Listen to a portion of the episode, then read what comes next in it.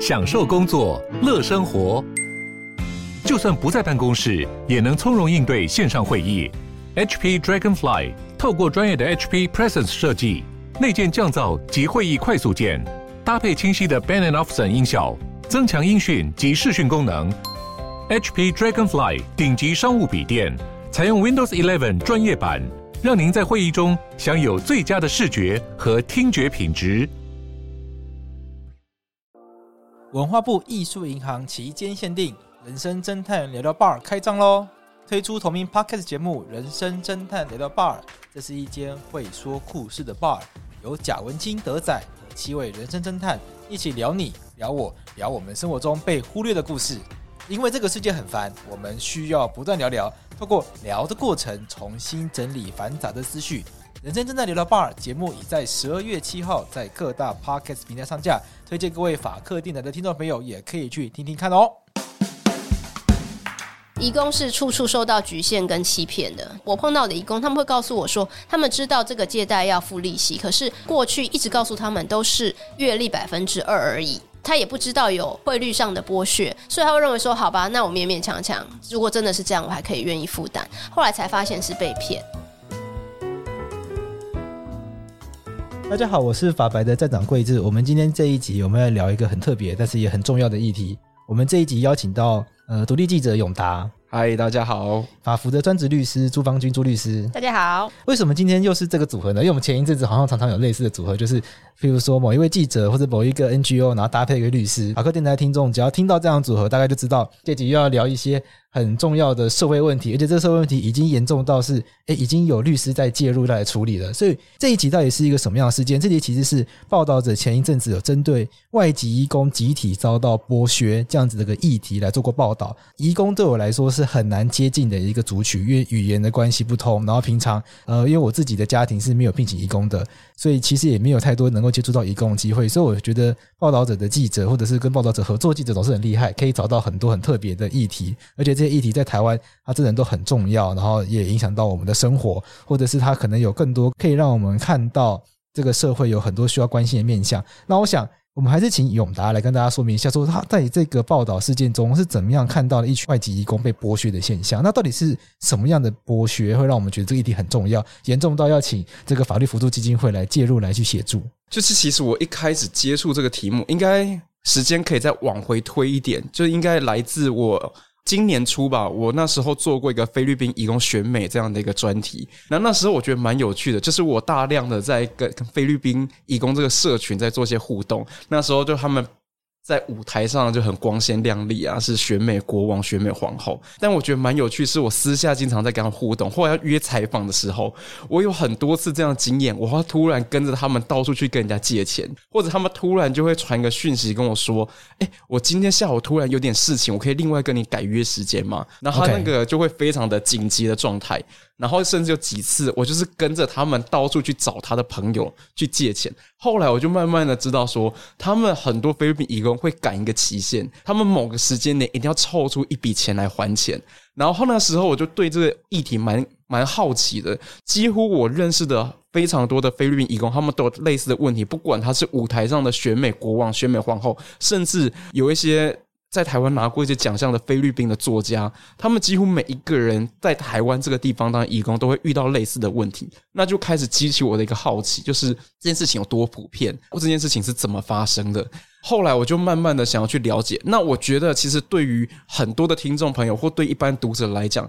移工他们贷款这件事情，可能对很多读者来讲，并不觉得有什么特别，就他们也会想说，他来台湾工作啊，很理所当然，他就是需要去借钱，然后去去贷款。因为我自己本身，我以前受的训练比较是社会学的训练。那对我来讲，如果非常多人有类似的情况，我就会很好奇，他是不是背后有个比较普遍性的一个制度的影响？那为什么大家都会遇到类似的状态？那负债这件事情不太特别。那它特别的地方是我想要进一步去了解。到底是什么样子的原因让他们背这样子一笔债务，或者是什么样子的原因让他们背了这债务之后，其实很难还清？他们把它称作是一个陷阱。移工们觉得这是个陷阱，对，他们觉得它是个陷阱。那他们其实本来不知道这笔钱，他们从一开始，比如说一个菲律宾移工来讲，以看护工为例的话，他们在出国之前，以菲律宾的法律来讲，他们是不需要支付任何的中介费用的。哦，法律规定他们不用付中介费。对对對，这跟我们认知很不一样吧？我们我们认知的移工是付很多中介费才来的。哎，法律规定不用付，实际上就付了一大笔。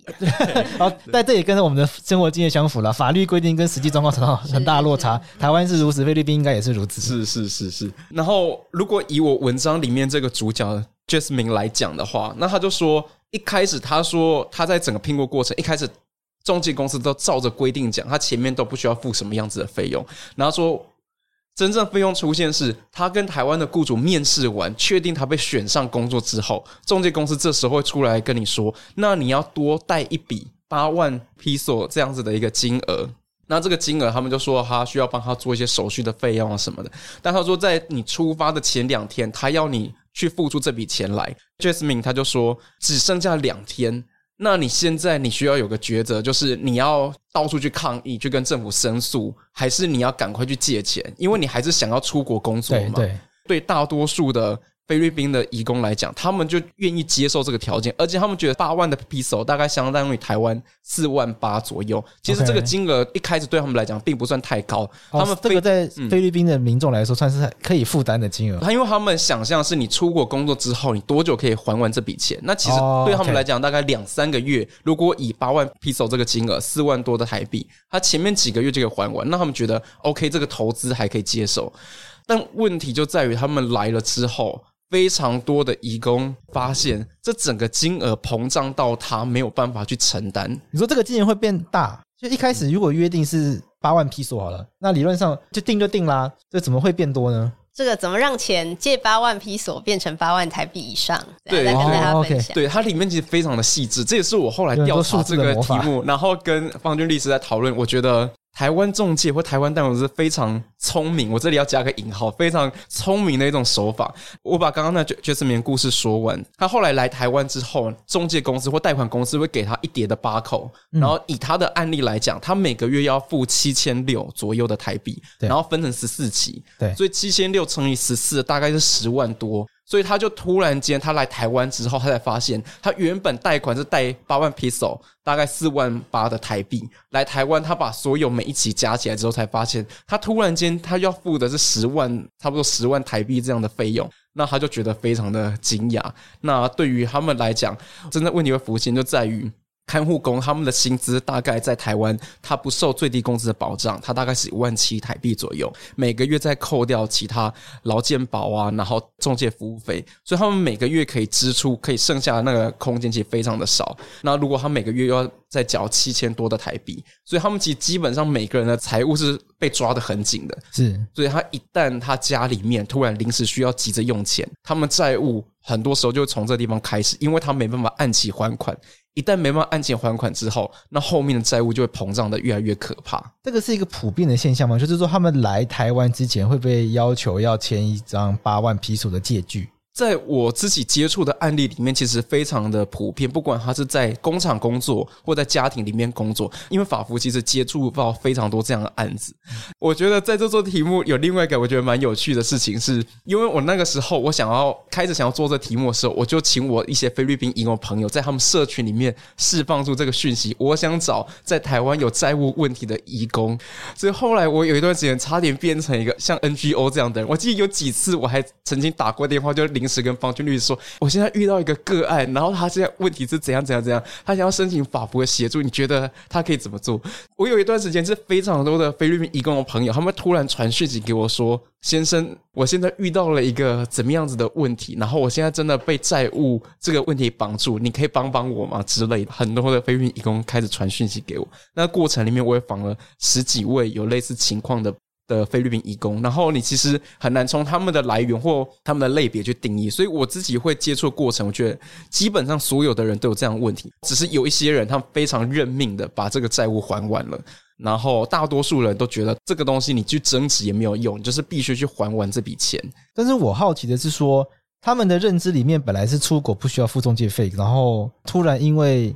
中介公司要求要付八万披索，所以他们只好去借这个钱。我觉得一个非常重要就是你怎么去理解你这外在的氛围。如果当这个群体里面所有的人都没有例外，就是你所有身边的朋友，在你之前来的、之后来的，大家都必须去付这笔债务。里面像 Jasmine 他提到一个经验，我觉得也蛮有趣的。他说他一开始他想要去争执这个债务的时候，呃，他想去菲律宾办事处去申诉，他想要去找法服协助的时候，他整个社群里面菲律宾的朋友其实是在笑他的。他就说。我们之前来的人都已经还完这笔钱了，你去争执也没有用。你为什么要去做这件事情？就觉得他这个是没有道理的吗？就觉得你在做这件事情是白费功夫。你去可能你花了很大力气，你最后还是必须还这笔钱。而且你为什么要抱怨？我们大家都这样走过来了，我们大家都背了这笔债务，并不是只有你才开始的。我们都还完了，那你为什么要抱怨？这个听起来有点像是以前法禁吧，大家也不会觉得法禁是没有道理的，反正大家大家都习惯了。对，老师体罚，大家也是习惯就好了。老师叫你剪头发，你也是习惯就好了。这个可能有移工的个别差异，就是移工在借款的时候，每一个中介公司他要求的金额会有一点不同，然后呢，借款的利率也会有点差异。所以，就我们看到有一些移工的契约利息相对来讲没有那么。过分哦，那有一些算是比较合情合理的，稍微对，稍微好一点。那因为刚刚讲的借款，它都是有利息的。那绝大部分我听到的，我的好很多个不同的当事人，他们可能来由不同的人力中介公司协助来台湾。那他们听到的都是年利率是百分之二十四，也就是月利 two percent，二十四。嘿，那对他们来讲，他们觉得说好，如果真的是二十四 percent，他们可以接受。可是二十四在台湾是违反民法的规定，理论上超过已经超过二十，而且会有重利罪的问题。对对，但其实他们不会知道台湾的规定嘛。然后就像刚刚讲的，他们可能是到了要临要出国的时候，才被真的明确告知他必须要缴多少钱。那这个时候头已经洗了，而且他们已经都可能都计划好了，也跟家人说了，他们预计要出国工作三年等等的。所以这个时候好像不去借这个钱，恐怕也是不行了。刚刚讲到的一些技术上问题，怎么样吧？借八万披索变成要还这么多台币呢？啊，在契约当中，他会先写说：“哎，你今天跟我借八万披索，相当于新台币八万元。”他在契约里面约定，是他契约就是这样写。但是八万披索从来就不等于新台币八万元，以合理的汇率计算，了不起就是零点六几。我想听众朋友会有个疑惑，就是说。嗯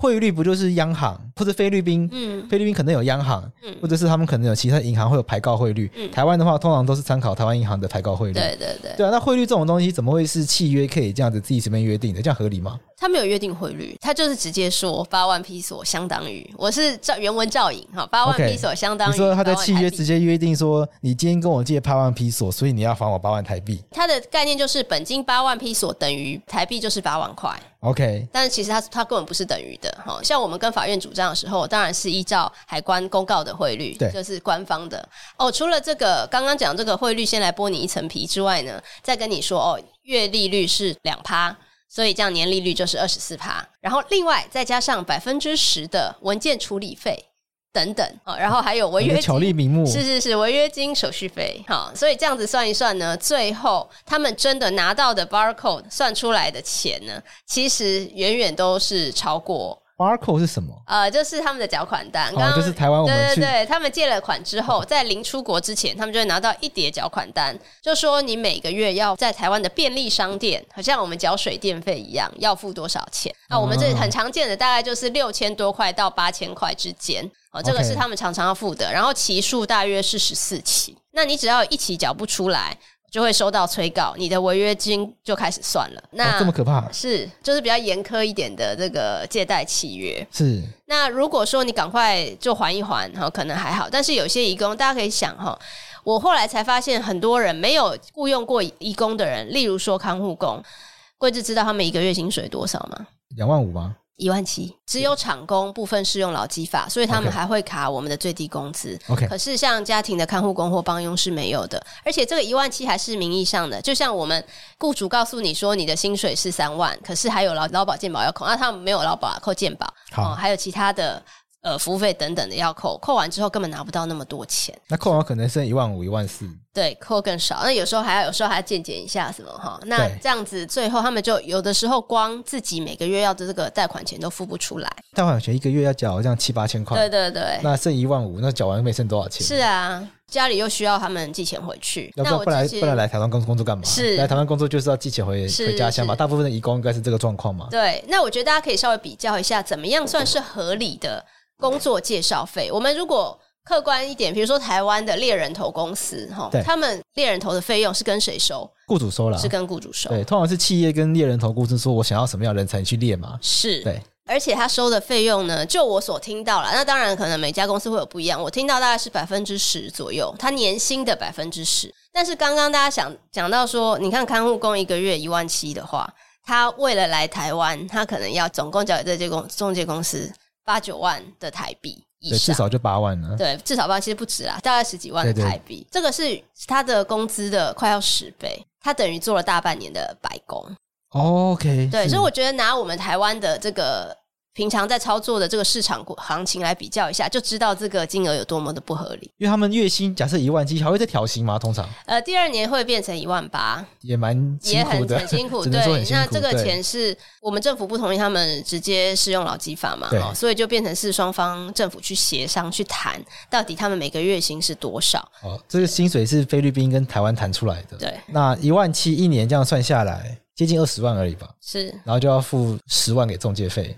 我看报道者的新闻里面啊，就里面还有提到，就是永达的报道有提到他本票的问题。嗯，这个本票问题是不是可以请永达分享一下？说听众朋友，大家听到这边已经大概可以理解问题的状况，就是说这个移工想要来台湾工作，必须要负担很高昂的这个费用。那这个高昂费用将近他们一年的薪水的快一半以上。那，那如果是越南就更高，常听到有付了二十几万的。二十几万，对，那就可以想象为什么很多越南移工决定离开他的工作。有的人是不得已，可能碰到雇主一些很不适当的状况，比如说性侵等等。那有一些呢，是真的，他知道他的债务这么高，他工作三年一定还不完，他就只好另谋高就，干脆不要做，对，做一些地下的黑工。是，但是他常常会变成更被剥削，因为当有心人士在，比如说台湾这边的人力中介知道他是黑工，那太好了，你如果不配合我的条件。那我就去报警，让你立刻被抓回去遣返。哇，那反而变成一另外一种奴隶的状况。是是是，永达，你在你的报道里面有提到本票的问题，那好像又是更我们法律人都知道，那是更高一个层次的问题了。他们本票是个什么样的状况？呃，其实我后来去调查的时候，在大概两千二二零零九年左右，那时候曾经有检察官针对这个情况，就是菲律宾移工的债务问题，有发起过一波的调查。那时候好像人口贩运的法规刚过，所以从北到南，非常多检察官他们是一起都有在做类似的案件。但我那时候就找了所有相关的判决，以及我在文章里面其实去访问了当初承办这样子案件的主任的检察官，就他们。后来在法院的所有判决里面，全部都是无罪的，就是这些贷款公司、这些中介公司、台湾中介公司都是无罪的。那我那时候访问到，呃，其中里面有一家，我文章里面写的就是全球财务公资前公司里面的一个前员工，他们说，在两千年那一次检察官以人口贩运罪来起诉全球之后，后来他们在公司里面内部，他们就开始雇佣了更多的法务进来。然后他们的法务就开始想出了一套更缜密的计划，如何结合本票这个制度。因为以前他们在检察官那时候调查的时候，他们说那时候他们还没有看过菲律宾义工要签本票这件事情。那后来他们就开始加入了本票这制度。一个非常重要的就是，他其实可以直接透过法院来强制执行，他不用再经过三审这样，就是三级审这样子，然后最后才取得一个强制执行的命令。先让那个方军跟大家解释一下本票是什么制度，因为大家常常在电影、电视或者生活中很多人签过本票，但我自己发现，我当事人很多其实，譬如说跟人家签合约或跟人家借钱，就就送就签一张本票，要付不出去，那他其实自己搞不清楚这是什么东西。OK，本票跟支票这样的制度，大家应该多少都有听过，很常见到就是呢，这个地下钱庄要讨债的时候，哈，或者是你借款的时候，他就叫你签一张，给他一张空白本票，到时候金额让他随便填。对那或者是说，你明明当时借的本金只有十万，他叫你签了一张三十万的本票做担保。对，这很常见。对，就是本票金额故意写比较高。是是是。那或者是说，我们中小企业有些公司在运作的时候，除除了公司出的一些担保或者是证明之外，他会要求负责人开立一张本票作为个人的担保。哦，所以本票制度在台湾，它在操作上常常就变成一种借贷关系的担保工具使用。而不是一个支付工具。像支票就比较像是支付工具，付钱用用支票去付，这蛮常见的。对对对，那本票常常就是一个担保。那所以本票的问题常常是说，如果呢我被人家威胁的时候，然后最后呢就签了一张本票。那因为台湾的本票是可以直接申请法院裁定强制执行的。这件事为什么很可怕？就对一般民众来说，他为什么要在意这件事情？可以被强制执行。OK，那如果我现在签了一张本票，我当初是被威胁的。好，如果你有法官可以让你审理，啊你就可以在法官面前说，当初我是因为被什么样什么样的威胁，他当初拿拿枪抵着我签，对，我可以传唤证人，是是是，那就可以证明说这个本票的成立是有问题的，法律上是有瑕疵的。哎，可是如果本票可以直接强制执行的话，他只要申请法院做一些形式上的审查，就是看一看这张本票，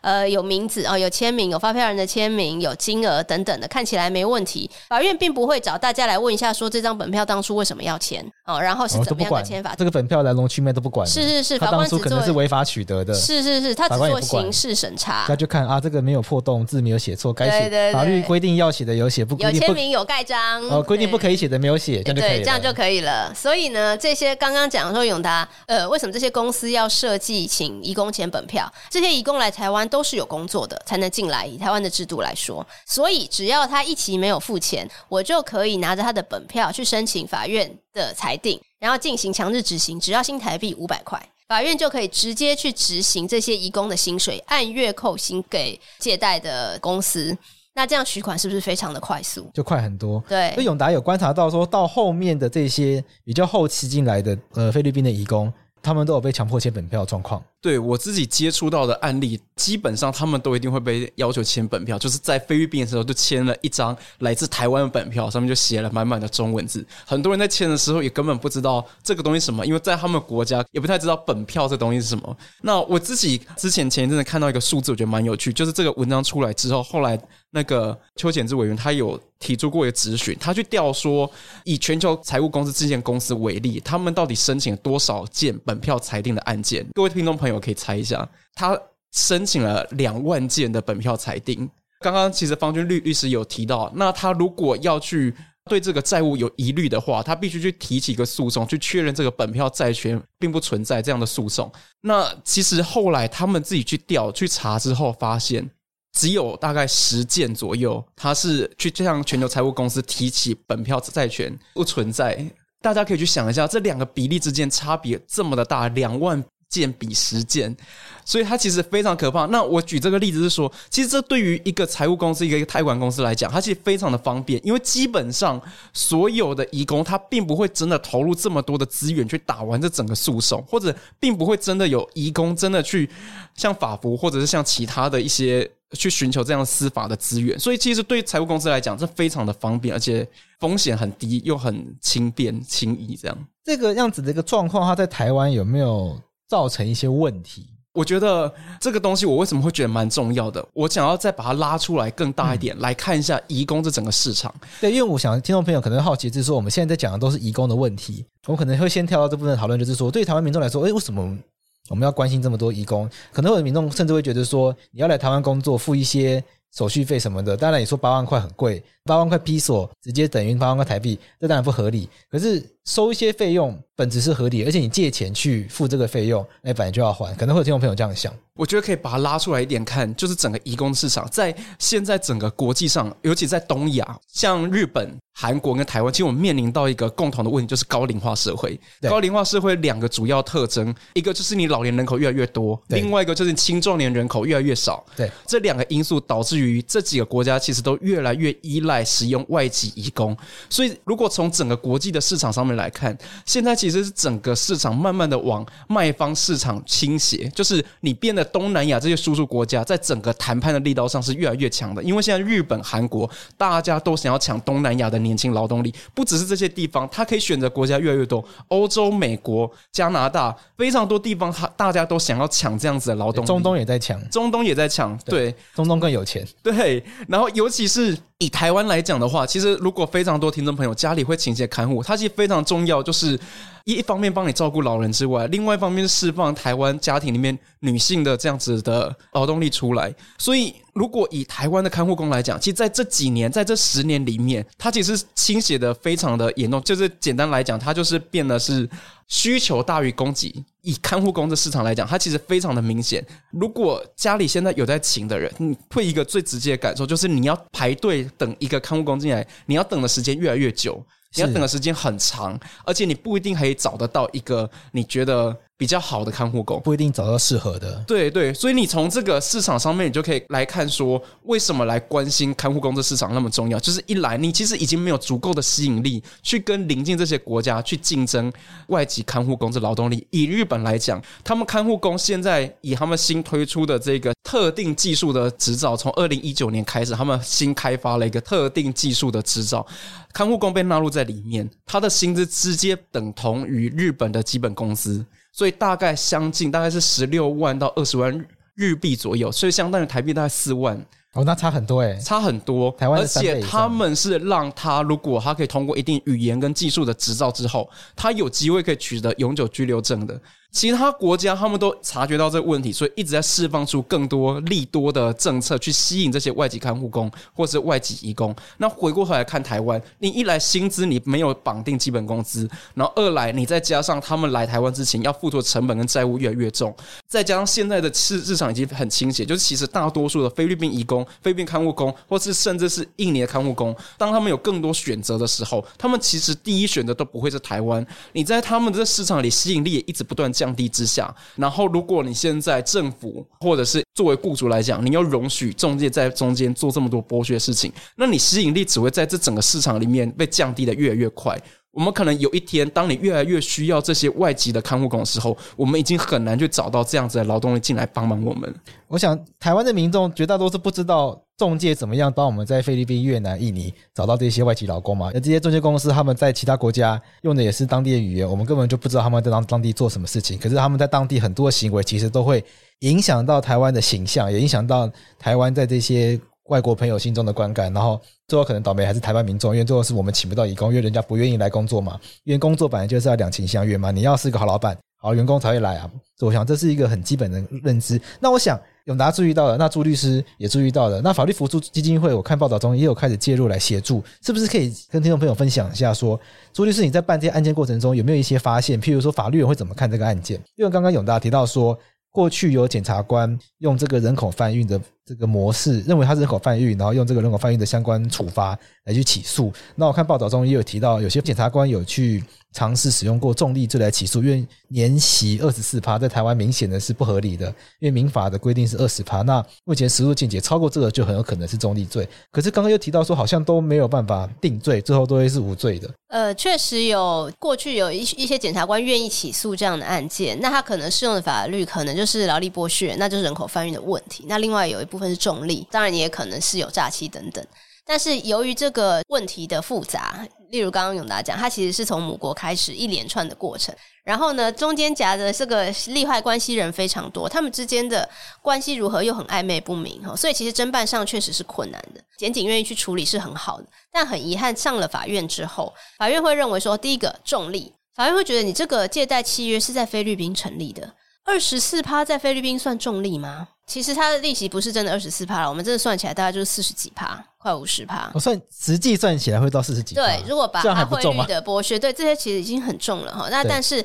对方就会抗辩，被告那边就会抗辩说，哦，在菲律宾的借贷的话，其实四五十趴的也是所在多有哦。菲律宾并没有一个法定利率上限的。明确的限制。那呃，我们为了这个本票剥削的这个案子去研究之后，发现说，菲律宾的最高法院它其实也已经有讲得很清楚，说最高的利息一年大概就是二十四 percent。已经是极限了，是哦，包含所有名目的费用加进去就是二十四 percent，所以我们刚刚算出来高达百分之四十几的这样子的年利率，应该就可以算是重利了。那但是当时法院的我我有看过之前的有有的判决，法院的认定是说哦，因为他那个是菲律宾的借贷，然后以菲律宾的市场来说，短期的信用借贷四十几五十几趴也不是没有，法官会觉得没有一个法律的认定，那很有可能是因为我们要适用国外的法。法律的时候其实是困难的，对法官来讲，我哪知道菲律宾法长什么样子？对哦，所以如果 这个过程中没有，对对对，没有呃，比如说检方或者是是有更多的相关资料可以来佐证的话，就会变成这个裁判上的一个障碍。哦，这个是在跨国案件当中恐怕很难避免的。那另外一个像劳力剥削的部分，我们之前有看到一个案例，最近那个呃也有新的导演在拍关于移工的议题，他的应该是六六千三百五十四天的这个影片。他在讲说，一个印尼的移工，他进来台湾，他呢本来是用看护工的方式名义进来，但是进来之后很快就因为被照顾者死亡，所以他就中介呢就直接把他带到工厂豆腐工厂工作，然后工作的时候呢都不让他出去，然后告诉他说：“你看外面有一支摄影机啊，如果你离开这里的话，会有坏人把你抓走，你现在是非法的。”如果他表示他要回去，雇主就会用辱骂的方式哦回应他，然后跟他说：“你不能够回去。”这个案件最后没有，法院没有判决他人口贩运有罪，为什么呢？因为有证人说他有出去过，他可以自己骑着脚踏车去附近买一点东西，或者是在过年的时候，他有跟着雇主去卖场一起买东西，所以他并没有完全被剥夺行动自由。人口贩运的概念，它需要到这样子的程度吗？完全剥夺行动自由才算吗？呃，其实人口贩运的层次有很多，是应该是不用到。他只要利用这个当事人的脆弱处境，哈，比如说他债务的欠缺，或者是他语言的不同，没有办法自由的离开。请问大家，你如果一个人在国外语言不通的时候，你要怎么样离开那个地方，跑到很远的地方去？那你身上可能也没有积蓄。这个雇主呢，他有给他一点薪资，但是他他说我帮你储蓄存起来。所以他手上是没有那么多现金的哦，所以在这样的状况下，我们认为并不需要达到把他关在笼子里锁起来才叫做完全限制他的自由，才能构成剥削。可是有的时候在法院的认定上，或者是在各方举证上，如果我是被告，我当然会说：哦，有有有，他一年出去哪几次？我表示我没有控制他的行动自由。那至于恐吓、威胁这一些，其实是没证据的，被害人其实很难提得出来。所以到最后，这个案件又是一个无罪，这对检警来讲都会是很大的打击。这么难侦办的案件，要花那么长的时间，要件又这么复杂，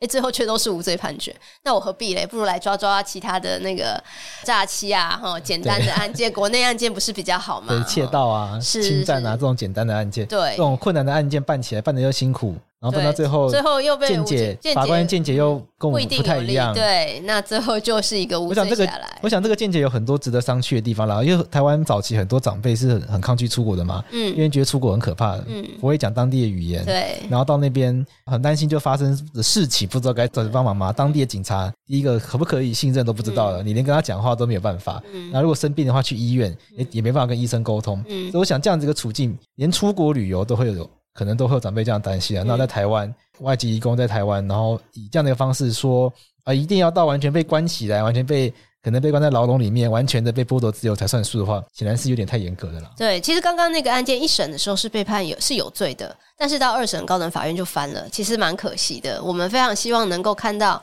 类似这样子哈，限制自由、利用劳工的处境，尤其是像非法的那些，更容易被剥削啊，来能够做一些调整。因为这些债务问题而陷入这种恐慌跟担忧的外籍朋友，他们更容易遇到这样的状况。是是。那在这个案件里面呢，这个在台湾已经是一个很常见的现象嘛，就是一直有人去告，然后最后都无罪。法律扶助基金会有尝试过用什么样的方式去协助过这些外籍义工朋友吗？就像刚刚永达说的，其实几乎就我们所知道，十个移工里面有九个半可能都有借贷的问题。哦，那有的单纯只是借贷问题，有的又会结合其他的劳力剥削。那如果是这样子的状况，像之前我们就从一百零六年开始哈，我们就协助了很多菲律宾的移工来处理这样子的问题。那我们试图去跟法院以民事的案件，哈，试图去跟法院说明说，这样子的债务其实是非法的，因为在菲律宾，对于这些看护工或者是渔工是不能够收取中介费的。那这部分。会有举证上的困难啦，因为我们真的是没有办法证明说这些钱是给了谁，我们没有办法把菲律宾的中介找来问他有没有收这一笔钱。什么意思？因为大家刚刚会理解成说，他们借这些钱不就是要付中介费吗？是，他们是真的付了中介费，但是中介不会开收据给你。所以到台湾。要打官司的时候，我们跟法官说，这这收取中介费是违法的，所以这个债权是违法的。结果法官就问说，可是要怎么证明这些钱就是中介费？是因为你借钱可能有太多原因，是你可能是借钱哦，因为刚节目一开始有说，有到说可能借钱去买猪来养，对，借钱可能家里农地要用，家可能家里有。人生病了要用钱，借钱原因太多了，你不能说哦，因为你出国前两天去借钱，这笔钱一定就是要付中介费，是就会有法律上证明的问题。但后来我们能够成功说服法官的一点，就是说，纵使我们认为这是一个合法的借贷，好了，好，我们如果以此为前提。我们来看这个本票的担保的债权到底是合法的吗？好，那我们去计算之后，认为说它显然违反台湾年利率百分之二十的上限。那当然，这个借贷确实是在国外成立的，可是呢，它在如果有违反台湾的法令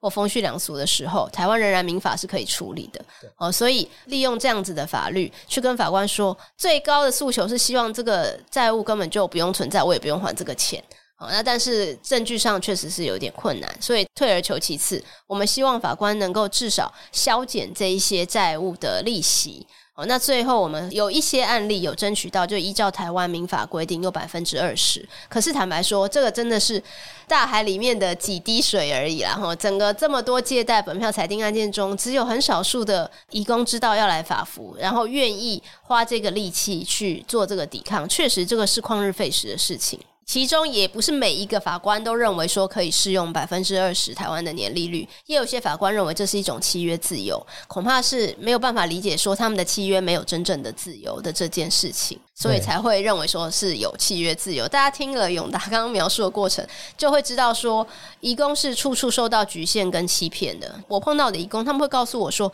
他们知道这个借贷要付利息，可是过去一直告诉他们都是月利百分之二而已。那、他也不知道有汇率上的剥削，所以他会认为说，好吧，那我勉勉强强，如果真的是这样，我还可以愿意负担。后来才发现是被骗哦，他们在利率上完全不是使用合法的平常官定的利率，而且差距非常大。然后呢，利率也不是他们计算的方式，最后算出来竟然是四五十趴哦，他们大半年工作的收入都来还了，所以才有一部分的义工。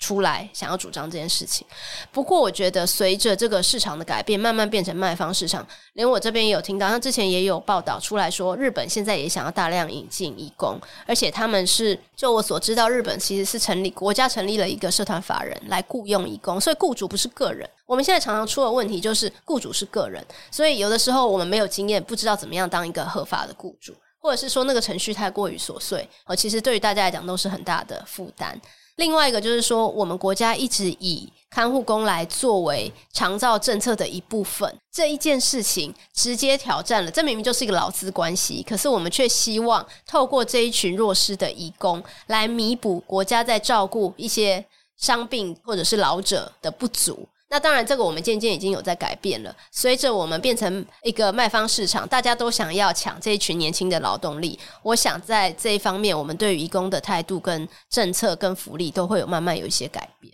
我最后就想要问永达说，你有观察到这样子的一个债务在移工的可能他们的社群圈里面有什么样的讨论吗？他们会觉得说台湾人都很可恶啊，或者是会去跟其他的他们自己的家乡的朋友说，哎，最好不要来台湾，会有这样子的情况出现吗？我觉得我看到几件事情，我发现说有一些菲律宾的看护，他们会把台湾当成一个跳板，就他们会知道说，在这个地方他不能够久待，就是他觉得这里的所有条件都不好。所以我那时候自己在他们内部里面听到有一种说法是说，如果你在菲律宾，你是你是比较专业的，我有可能比较好的学历，我有取得这些看护或者是护理技术的这些人。他们就会倾向是往日本啊，或者是往加拿大、美国这些地方去移动，欧洲这些地方，然后来台湾呢，就是那些他们想要出国去当看护，但他年纪可能比较大一点，他不被这些第一级的雇主挑上了，是，然后或者是他觉得他需要，呃，他可能需要在台湾，他先转换他的身份，就是像你出去投资嘛，洗履履历的概念可能蛮像的，就是你来这地方，我有几个月我做这些看护的工作。你可以用这个资历去跟。呃，去说服加拿大或美国雇主说，啊，我在台湾已经做过这些看护类的工作，所以我有些非常娴熟的技能。所以，如果这个条件不改变的话，他们自己内部会越来越多的说，他们会想停留在台湾时间越来越短，可能两年、三年，就是三年一起都做不满，他们就想要离开。这个是是一个趋势。另外一个状态就是，我看到有一些呃菲律宾籍的看护，他们在台湾陷入了就是多重债务的剥削。就我们刚刚提到，其实我觉得他们债务很容易发生问题。就在于他们刚刚讲，他没办法按期还款，他一旦有陷入了这一个就是逾期还款，他必须去缴纳这个违约金的时候，那个债务就变得很可怕，因为它是以每日的复利计算的，延迟一日，他的债务就越滚越大。所以我遇到的几个看护工，他们就是突然间他在家里照顾老人的时候跌倒了，或者是受伤了，他会有一段时间没办法工作。那台湾的雇主其实是会按他的没办法工作的天数来扣薪的，他不是说你这一个月你可能中间有段时间受伤，你没办法做太多劳动的工作，然后还给你全薪。没有，台湾雇主会按比例扣薪，所以一旦他的薪水被按比例扣下来之后，请病假被扣钱，请病假被扣钱，医药费你要自己支出的，所以他们非常多原本把钱都算的刚刚好，不太能够容许他在台湾工作出现意外，所以我遇到非常多，就是他在台湾突然间受伤了之后，他被逼要付一大笔的违约金，而且他这段时间这个月他就是没有办法有钱去还出来这个钱，所以很多就开始他们会。后来受不了，有些可能就因此这样子就离开他的工作岗位，他就逃跑了。所以我们就看到有另外一种，就是这种恶性循环，或者他们被逼着。他没办法还这个钱之后，他就再找这一个台湾的财务公司再贷第二笔的贷款，所以他们就陷入了多重债务的问题。还跟同一间公司在借，同一个对，他就说你现在没有钱，没关系，我先借你。